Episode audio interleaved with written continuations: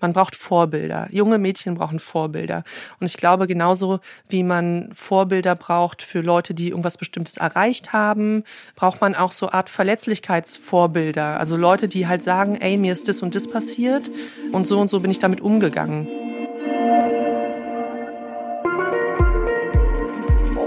Heiliger Bimbam.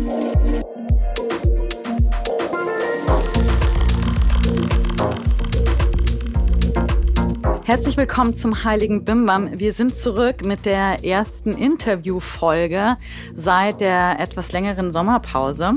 Ich bin Rebecca Randack, die Gründerin vom Yoga-Blog Fuck Lucky Go Happy und freue mich, endlich wieder hier zu sein und mit spannenden Menschen über den Sinn und Unsinn des Lebens zu quatschen. Dabei interessiert mich nicht nur das Offensichtliche, sondern vor allem das, was hinter der Fassade liegt will wissen, was meine Gäste antreibt, was ihre Herzen höher schlagen lässt, aber auch, womit sie zu kämpfen haben und was so richtig schwierig für sie ist. Was der Grund für die doch sehr lange Sommerpause war und warum ich in Zukunft weniger über Spiritualität sprechen möchte, könnt ihr in der letzten Mini-Folge nachhören oder euch nochmal auf Go Happy durchlesen. Da habe ich nämlich einen Artikel zur Geburt und zum Tod meines Sohnes geschrieben was sich irgendwie auch auf meine zukünftige Arbeit auswirkt.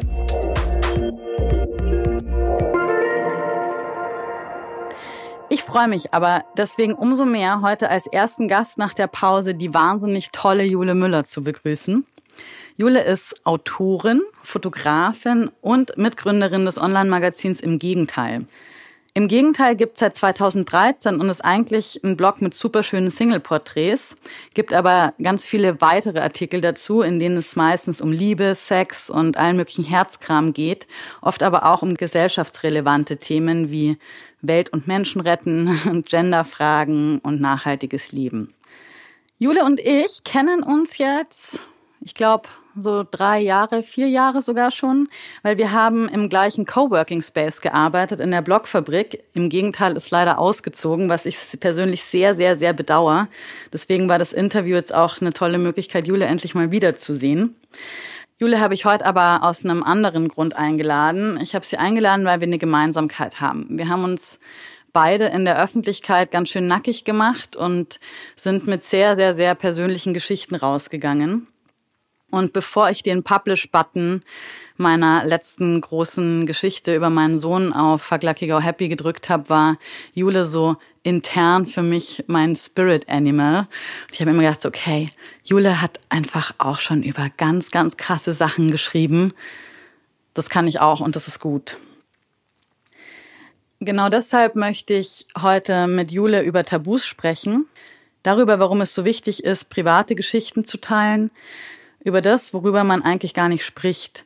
Ich will wissen, woher sie den Mut dafür nimmt und wie sie mit den Reaktionen umgeht. Und ob das Private auch für die Öffentlichkeit zugänglich zu machen, vielleicht sogar richtig gut für uns selbst und vor allem auch die Menschen um uns herum ist. Hallo Jule, ich freue mich sehr, dass du da bist. Hallo Rebecca. Ich fange die Interviewfolgen immer mit einer schnellen Frage-Antwort-Runde an die den Hörerinnen so schon ein bisschen was über dich verrät. Und die einzige Regel dafür ist so schnell antworten, einfach was dir spontan als erstes einfällt. Okay. Ready? Mhm. okay. Heiliger Bimbam ist ein Ausdruck des Erstaunens. Was war ein heiliger Bimbam-Erlebnis für dich? Ähm, dass mir schon auf die erste Frage nichts Gutes einfällt. Wenn du nicht Fotografin wärst und im Gegenteil hättest und das, was du sonst noch alles machst, was wärst du dann? Ähm, Modedesignerin. Was ist dir heilig? Freundschaften. Was kannst du so richtig gut? Äh, schwierig zu beantworten. Ich, ja, ich glaube, das, was ich beruflich mache, kann ich ziemlich gut. Was macht dich wütend? Ähm, Intoleranz. Was ist deine beste und was ist deine schlechteste Eigenschaft? Beste, glaube ich, bin sehr loyal. Und schlechteste Eigenschaft ist, dass wenn mir kalt ist, wenn ich zur Toilette muss, ich Hunger habe, dass ich richtig, richtig schlechte Laune kriege und es an anderen Menschen auslasse. Was glaubst du, fehlt uns Menschen im Leben am meisten? Liebe. So, Jule, Tabus brechen. Als Vorbereitung auf dieses Interview habe ich mich einfach nochmal durch alle deine Artikel auf Im Gegenteil geklickt und es ist echt spannend, weil es gibt Advertorials, also Artikel, die du einfach im Auftrag von Kunden geschrieben hast, da allerdings auch nicht so viele. Dann gibt es zwischendurch wieder Jobanzeigen. Im Gegenteil sucht neue Praktikanten, Mitarbeiterinnen. Und dann gibt es ein paar Artikel, wo man gleich so denkt, so, oh krass, das will ich irgendwie auch lesen. Du sagst sogar selber, dass du eigentlich zu therapeutischen Zwecken schreibst. Warum? Was können wir uns darunter vorstellen? Mm, also erstmal bin ich froh, dass die anderen Artikel zwischen diesen krasseren Artikeln sind, so ein bisschen als Puffer agieren, weil ich ja, ich auch immer nicht möchte, dass das so krass wirkt irgendwie, was ich was ich von mir preisgebe. Ich habe schon ganz früh angefangen, Tagebuch zu schreiben und ich glaube, dass so als Teenager, das ist einfach super therapeutisch, so Dinge festzuhalten. Und so bin ich ans Schreiben gekommen und später ans Bloggen. Und ich habe mich da, glaube ich, ganz langsam an diesen Ort begeben, wo ich Dinge preisgebe, die vielleicht andere Leute eher nicht so in der Öffentlichkeit sehen wollen würden. Und ich glaube, dass Schreiben immer, egal ob man es veröffentlicht oder nicht, therapeutisch ist und ich habe einfach gemerkt, dass es mir gut tut, so Dinge zu teilen. Gar nicht mal unbedingt, um Feedback zu kriegen, sondern einfach, weil was raus ist, weil so eine, so eine Last irgendwie dann geteilt ist mit der Welt. Dann ist es draußen und dann. Kann ich total gut nachvollziehen. Aber jetzt noch mal für diejenigen, die im Gegenteil nicht äh, so regelmäßig mitverfolgen. Was sind so die Artikel, wo du genau dieses Gefühl hattest, so, wow, da muss jetzt irgendwie was raus und das ist irgendwie krass? Mm, also ich habe mich eine Weile in der äh, Flüchtlingshilfe engagiert und es war sehr kräftezehrend und da hatte ich so eine Art kleines Burnout. Darüber habe ich geschrieben. Das fiel mir schwer, das zuzugeben, dass ich in all der Notwendigkeit, die ich in der Tätigkeit gesehen habe, da dann total überfordert war.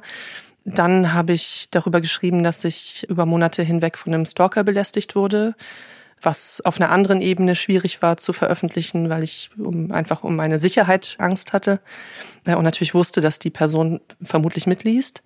Und dann zuletzt habe ich geschrieben über, über Skinpicking, so eine ja, zwangshafte Kondition, äh, unter der ich schon seit meiner Jugend leide. Da gehen wir nachher auch noch mal ein bisschen genauer drauf ein, weil also gerne ich jetzt mit dir über alle Sachen reden würde und ich habe eigentlich tausende Fragen zu allen. Kannst du vielleicht sagen, so im Allgemeinen, so du hast schon gesagt, das ist irgendwie wie so ein innerer Druck, da muss was raus. Irgendwie, wie fühlt sich das Schreiben und das Veröffentlichen dann an?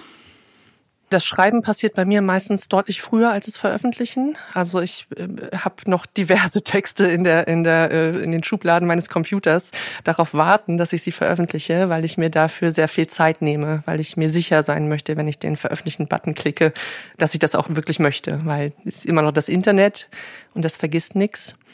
Aber hast du dann Angst, dass irgendwie die Leute dich vielleicht doof finden können oder was ist das Gefühl vor sowas? Warum muss das so lange in der Schublade sein und gleichzeitig aber trotzdem raus? Es ist ja so ein Spannungsfeld eigentlich, weil eigentlich hm. hat man ja das Gefühl, man muss was, also sagen hm. irgendwie, hm. weil sonst würde man es ja wahrscheinlich nicht aufschreiben. Mhm. Und gleichzeitig denkt man, oh Gott, das muss aber eigentlich in der Schublade bleiben.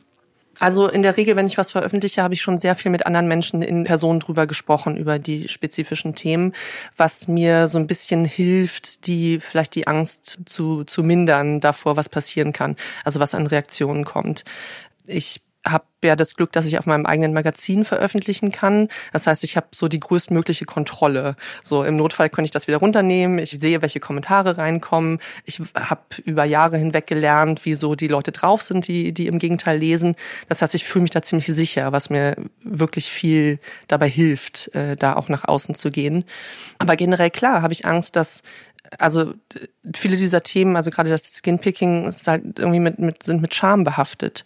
Und natürlich habe ich Angst, dass die Leute sagen, boah, was so der ist das passiert oder oh, wie oh, eklig, dass sie das macht oder ähm, na da hätte sie aber besser, keine Ahnung, einfach dieses Judgen so von außen.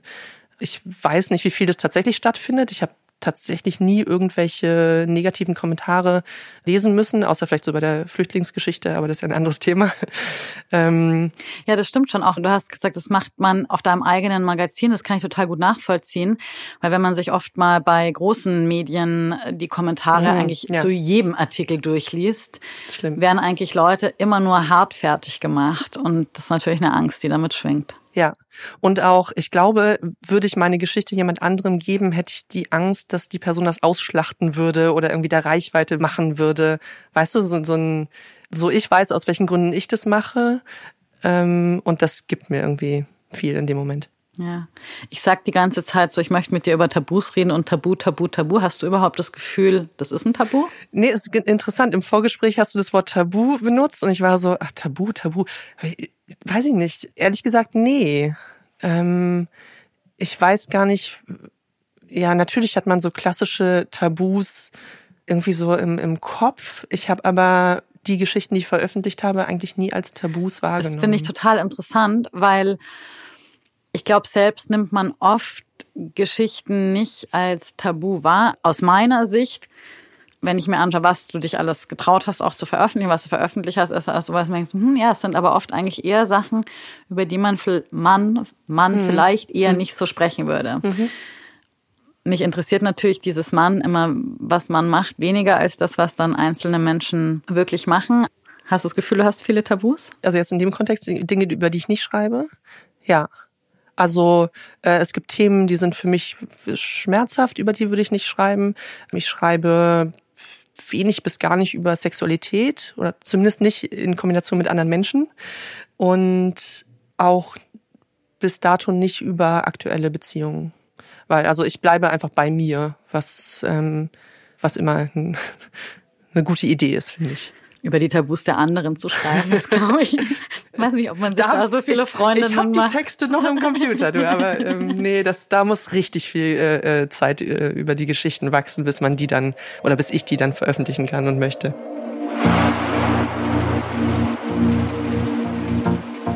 Für die heutige Folge haben wir einen besonders tollen Sponsor. Und zwar ist es das kleine inhabergeführte Naturkosmetik-Label Five. Der Name Five sagt auch schon aus, was die Marke so besonders macht.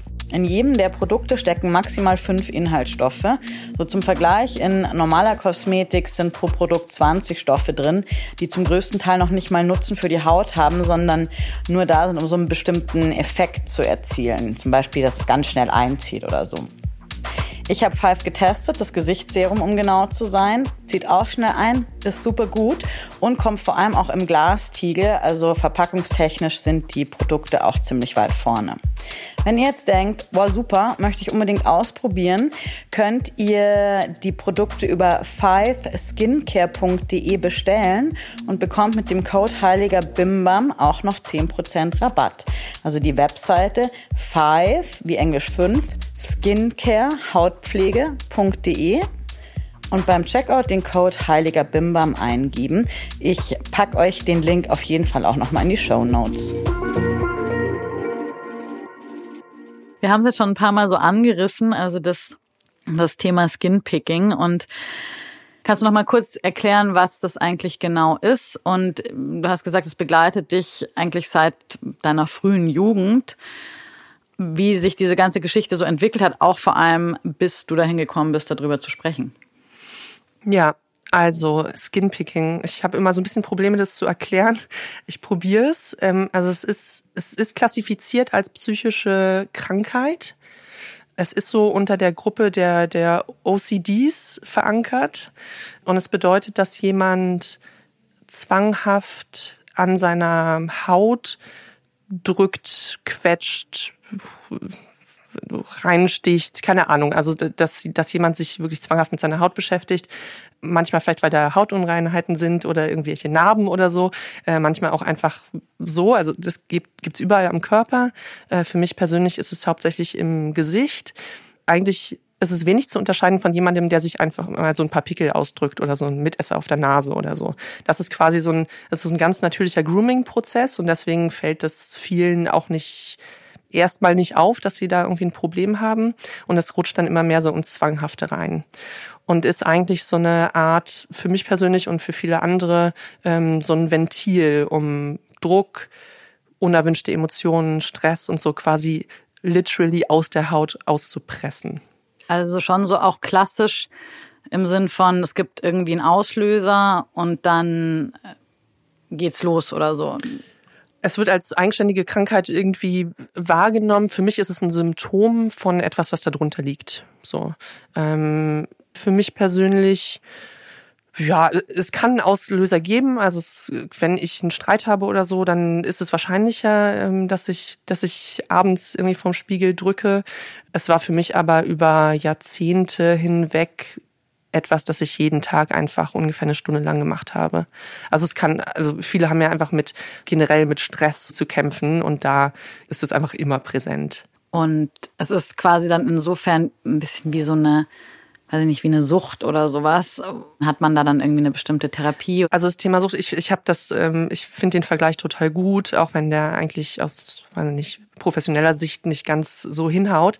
Ähm, nein, aber es ist wirklich so, man kann nicht mehr aufhören. Also es ist so ein, oder für mich ist es so und, und für viele andere auch, ich komme in so eine Art Tunnel rein. Ja, Also ich kriege gar nicht mehr mit, so ich blende alles um mich herum aus und mir fällt erst danach dann auf, was ich quasi gemacht habe. Und es ist der Moment, so ich trete vom Spiegel zurück und sehe mein Gesicht, weil man verletzt sich dabei. Also ähm, im besten Fall hat man halt Rötungen und im schlimmsten Fall blutet man halt gibt auch wirklich krasse Fälle, ja, von also mit Leuten, die mit ähm, mit Pinzetten und, und Nadeln und so arbeiten, also die sich wirklich unfassbar krass selber verletzen.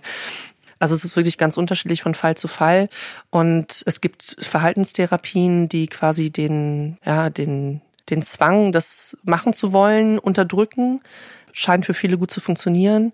Ich habe das eher gesehen als wirklich Symptom von etwas, was so in mir schlummert und was an mir nagt und sich dadurch zeigt und habe mich dann für eine Psychoanalyse entschieden.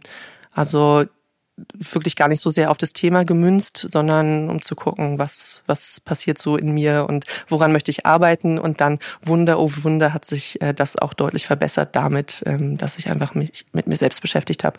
Ja, ich bin ja auch große Freundin von Therapien und einer Auseinandersetzung mit sich selbst äh, in der Tiefe. Ich glaube, das hilft. Wenn man das kann, wenn einem das möglich ist, dann ist das immer eine gute Idee. Dafür muss man aber natürlich erstmal checken, dass man eigentlich ein Problem hat, weil gerade bei, bei so einem Skinpicking, glaube ich, ist der Übergang ja irgendwie sehr, sehr fließend. Und wir haben es jetzt vorhin schon mal mit einer Sucht verglichen. Es ist ja auch ein bisschen so mit Alkohol, ist es ja vielleicht zum Beispiel auch ganz ja. fließend. Ne? So was ist irgendwie noch normal. Ich meine, jeder drückt sich halt mal einen Pickel aus. So. Ja. Und was ist krass? Also wie wurde dir klar, dass das, was du da machst, nicht, nicht mehr so einfach, ich drücke mir mal einen Pickel aus ist? Nach 24 Jahren. also ähm, das ist ähm, unfassbar, ähm, wie lange man Dinge aushalten kann und wie lange man Dinge ja nicht wahrnehmen kann, ähm, obwohl sie eigentlich, also obwohl alles danach schreit, dass du ein Problem hast. Und ich habe tatsächlich auch in den 24 Jahren mit keiner einzigen Person darüber gesprochen. So und es war also ich meine eine Stunde am Tag, ne? Es war schon war schon ordentlich und ich habe natürlich darunter gelitten, dass meine Haut irgendwie schlecht aussah und das also die ganze Zeit, was ich in der Zeit hätte machen können. Ja, das heißt, mir war wirklich nicht klar, dass ich da so ein Problem hatte und mich hat dann mein damaliger Freund darauf aufmerksam gemacht. Er hat mich gefragt und ich habe das erst versucht zu verstecken. Wie halt eh immer, so das ist der, das ist der Kreislauf eigentlich, äh, dass man äh, aufgrund der der Schamgefühle ähm, und weil man es einem halt einfach ansieht, äh, zumindest wenn man es im Gesicht hat, ähm, dass man da das versucht mit allen möglichen Mitteln zu verheimlichen. Ich glaube übrigens, Scham ist auch wahrscheinlich das, warum ich das auch so als äh, Tabu mit empfinde. Ich denke, bei Tabus spielt Scham immer eine ganz, ganz große Rolle. Und wenn das nämlich nicht irgendwie tabuisiert wäre, sondern was, was man im stillen Kämmerlein macht, hättest du wahrscheinlich sogar in den 24 Jahren ja mal mit jemandem drüber sprechen können oder so. Also ich dachte halt, ähm, davon war ich fest überzeugt, dass ich die Einzige auf der Welt bin, die das hat, die da halt ein bisschen durchdreht und sich nicht unter Kontrolle hat. in den Situationen. Und dieses Gefühl, also das ist ja auch das, woraus sich die Scham dann so richtig schön aufbaut. So, ich bin die Einzige, die das nicht hinkriegt oder die, ja, die das hat. Und das war für mich wirklich, also ich habe es einfach gegoogelt dann mit meinem damaligen Freund und habe einfach sehr viel geheult dann, weil ich gemerkt habe, okay, das, das hat einen Namen. Das alleine schon, dass es überhaupt einen Namen hatte, das war total ähm, ja, weiß ich nicht, augenöffnend für mich. Das ist quasi nicht mein eigenes totales Versagen, sondern es ist eine Kondition, mit der andere Leute sich auch rumprügeln müssen. Also nicht, dass ich das den anderen wünsche, aber dieses Gefühl, nicht damit alleine zu sein, ähm, war ganz, ganz entscheidend dafür, dass ich gesagt habe, okay, wenn das tatsächlich ein Ding ist ähm, und nicht nur so eine persönliche Marotte, dann kann man da auch was gegen machen, bestimmt. War das dann auch mitten Grund für dich zu sagen, so hey, ich will da auch drüber schreiben, ich gehe auch damit an die Öffentlichkeit? Ähm, also für mich war es so, dass nach wirklich nach 24 Jahren des Schweigens, äh, das für mich, ich hatte ganz, ganz, ganz große Angst, mich zu öffnen vor meinen Liebsten. So, mein damaliger Freund hatte das nun leider schon mitgekriegt oder glücklicherweise, äh, aber meiner Mutter, meiner besten Freundin und so anderen Freunden das zu erzählen, das war ganz schlimm für mich, weil ich davon überzeugt war, dass sie das so eklig finden, dass sie dann nichts mehr mit mir zu tun haben möchten. Natürlich wusste ich irgendwie, dass es nicht so sein würde, aber es war einfach das, da hatte ich so eine Angst vor, äh, dass es wirklich unter Tränen und, und stundenlangem Rumstammeln gefühlt äh, dann so passiert ist.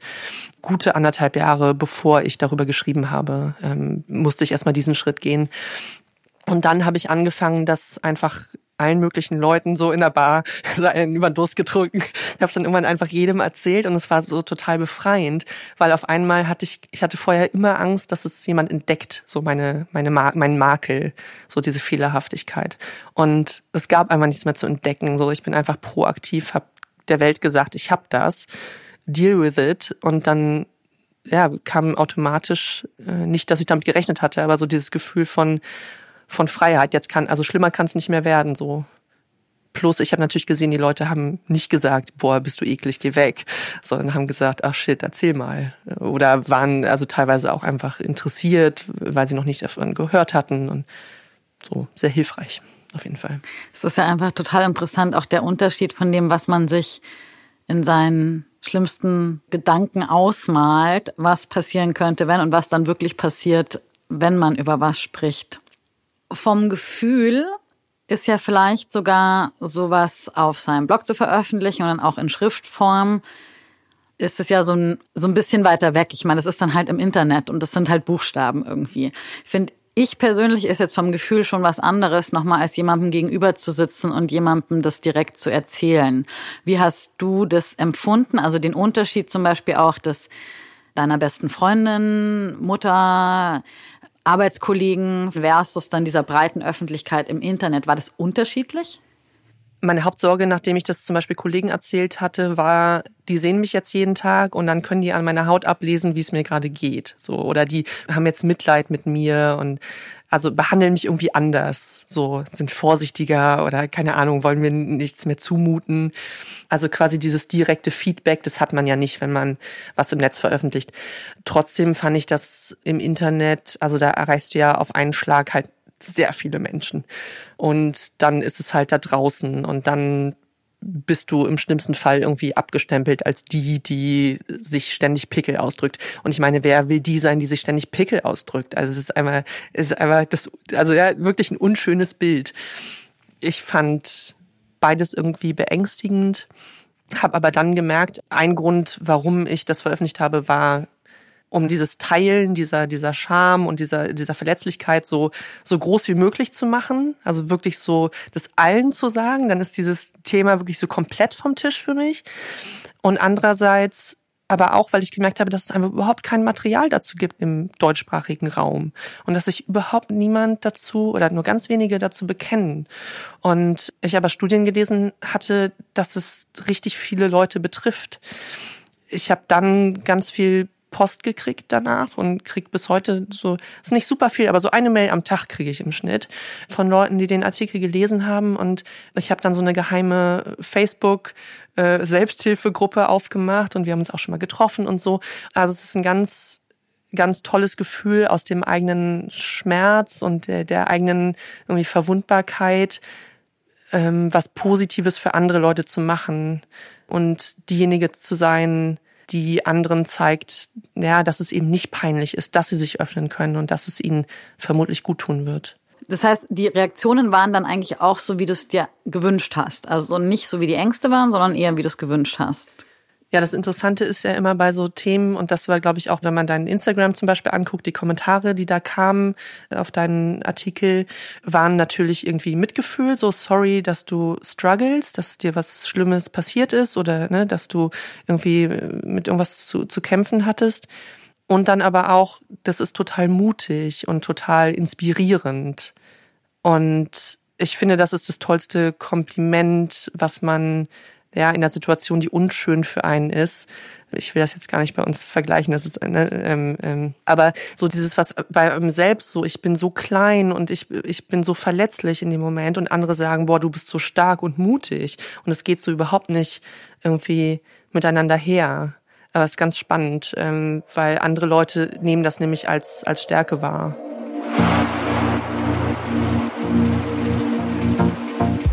Ich bin ja selbsternannte Yogamatten-Test-Expertin, weil ich einfach seit Jahren über verschiedenste Matten turne und die dann bewerte. Relativ neu im Sortiment bei unserem lieben Sponsor Yadi Yoga ist der Ashtanga Rug. Also es ist so ein Teppich, den man sich für eine Yoga-Praxis, die entweder sehr ruhig ist, also zum Beispiel Yin-Yoga oder Ashtanga-Yoga ganz klassisch, wenn man so viel vor und zurück springt, auf die Sticky Mat, ja, die Yogamatten sind normalerweise sehr rutschfest, drauflegen kann, damit es da so ein bisschen gemütlicher wird.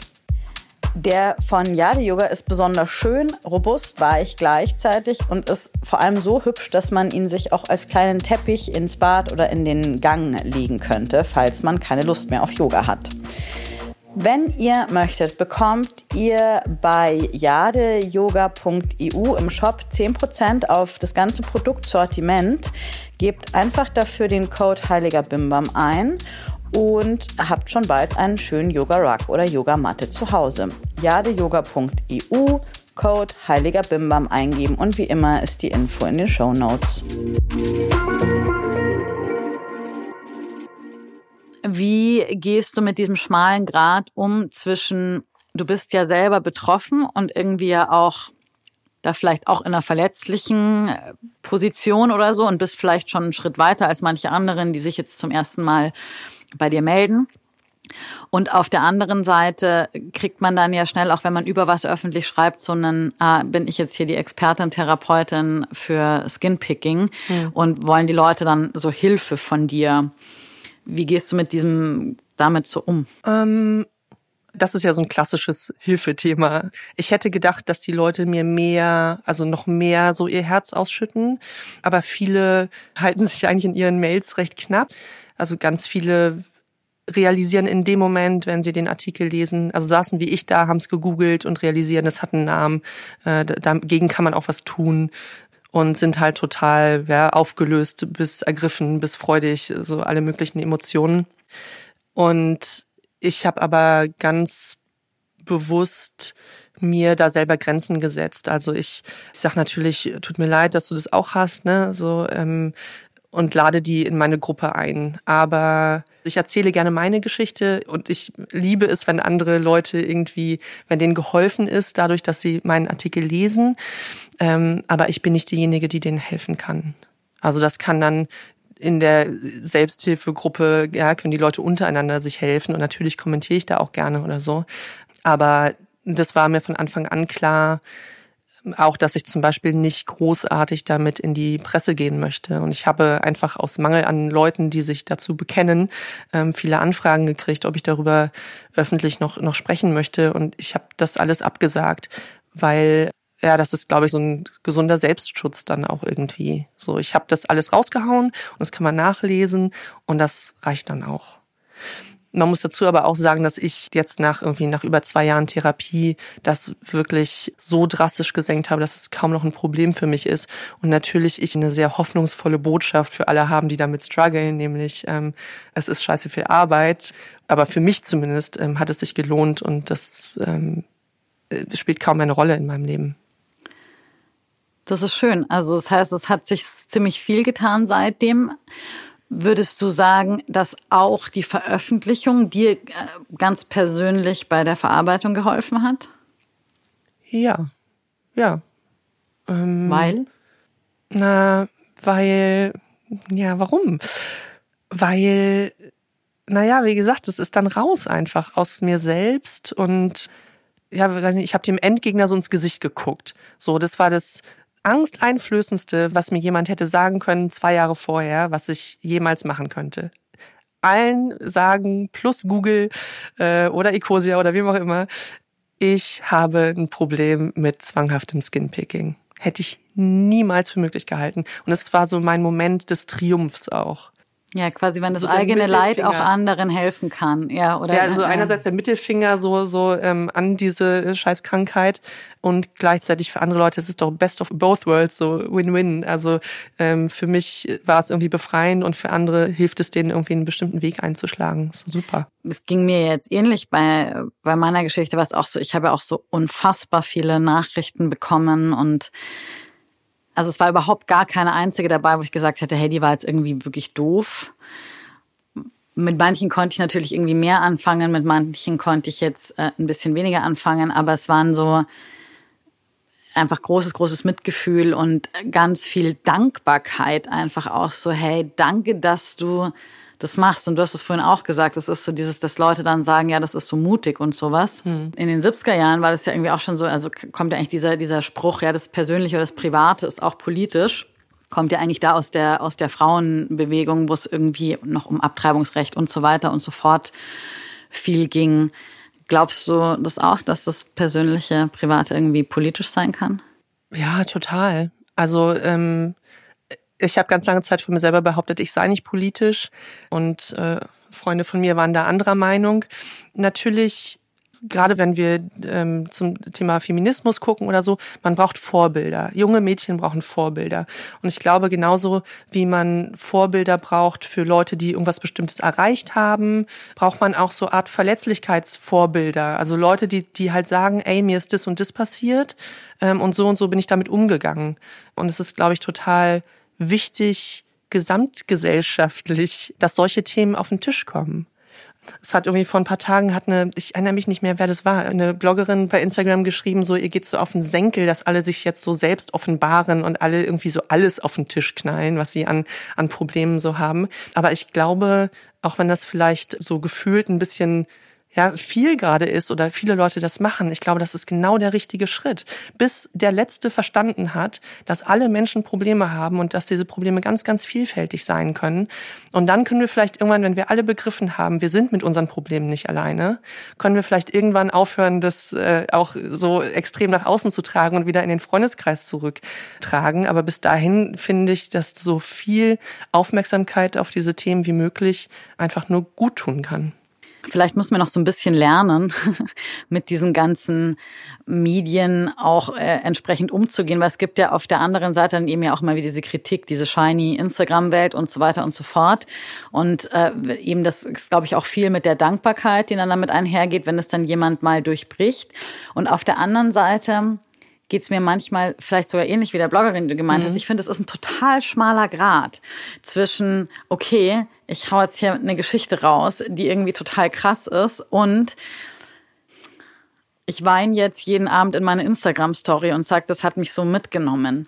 Weißt du, was ich meine damit, mit diesem, wenn das dann so eine übertriebene ähm, alles nach außen? Weiß ich nicht. Also ich möchte mir jetzt nicht anmaßen zu bewerten, wer nun in echt leidet oder wer es aus irgendwelchen, also aus welchen Gründen auch immer macht. Finde ich super schwierig, das so zu bewerten. Ich bin so ganz große Freundin des, des Klassikers, wenn du es nicht angucken willst, tust du nicht. Ähm, wenn es dich nervt, so musst du ja nicht. Und man merkt ja schon, dass diese Themen einfach eine, eine breite Followerschaft dann äh, ansprechen. Und das ist doch dann eine Daseinsberechtigung, wenn es viele Leute erreicht und viele Leute da in die Konversation mit einsteigen möchten oder sich da angesprochen fühlen. Also das heißt in jedem Fall einfach mehr nach außen völlig ungefiltert? Nee, um Himmels Willen. Also ich würde jetzt überhaupt nicht also ich würde nicht jedem raten, mit so den Geheimnissen und, und Problemen und, und äh, Verletzlichkeiten nach außen zu treten. Das ist ja eine totale totale Typsache. Ich glaube schon, dass jeder sich äh, mit seinen Problemen halt in seiner Bubble, ja, also in seinem äh, äh, engsten Kreis sich trauen sollte, sich so zu zeigen, wie er ist oder sie ist, weil es ja, also authentisch zu sein, es gehört ja dazu. Und ich glaube, da sind viele einfach aus Angst, äh, davon bin und war ich ja auch nicht befreit, ne, halten da noch zurück, ähm, Dinge auszusprechen. Aber ich bin jetzt weit davon zu äh, entfernt zu sagen, erzählt von euren Problemen so möglichst vielen Leuten auf einmal. Das, also ich habe mich da wirklich jahrelang rangepirscht und du, glaube ich, auch im Schreiben einfach. Und ähm, ja, oder weiß ich nicht, einer 16-jährigen, einem 16-jährigen Mädel, die in der Schule gemobbt wird, da will ich jetzt auch nicht sagen, ähm, okay, ähm, gib mal jetzt zu, dass du so, also natürlich gibt's immer Umstände, wo das ein Schutz ist, dass es nicht viele Leute wissen. So, liebe Jule, vielen, vielen, vielen, vielen Dank, dass du hier warst. Und für alle, die zugehört haben, ich verlinke auf jeden Fall in den Show Notes nochmal Jules äh, Artikel, über den wir ausführlicher gesprochen haben. Wenn ihr irgendwie selber jetzt meint, ihr macht auch Skinpicking, dann gibt's da auf jeden Fall auch, auch im Gegenteil ein paar super gute Tipps. Ansonsten freue ich mich total, dass alle zugehört haben. Den Heiligen Bimmern gibt's ab jetzt wieder alle zwei Wochen. Und auch für die nächste Folge habe ich schon ganz spannende Interviewgäste. Das verrate ich demnächst auf Instagram, wo ihr mir übrigens folgen könnt. Das ist at Rebecca Randak.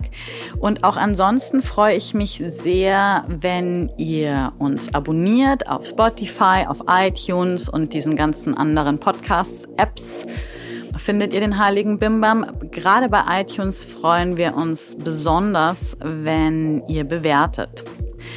Wenn ihr jetzt denkt so, oh ja, das, was Julia und Rebecca da gerade besprochen haben, da muss ich unbedingt noch was dazu sagen oder ihr irgendeinen anderen Wunsch habt, dann könnt ihr uns schreiben, entweder per Mail an hallo at heiligerbimbampodcast.de oder ihr schickt uns eine Sprachnachricht oder WhatsApp-Nachricht an die 0177 143 5250. Ich freue mich sehr über Input, Lob, Kritik und Ideenwünsche, was auch immer ihr gerne bald hören möchtet.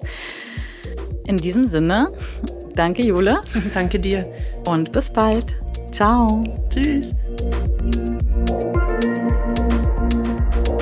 Ein Podcast von Fuck Lucky, Go Happy in Kooperation mit Ikone Media.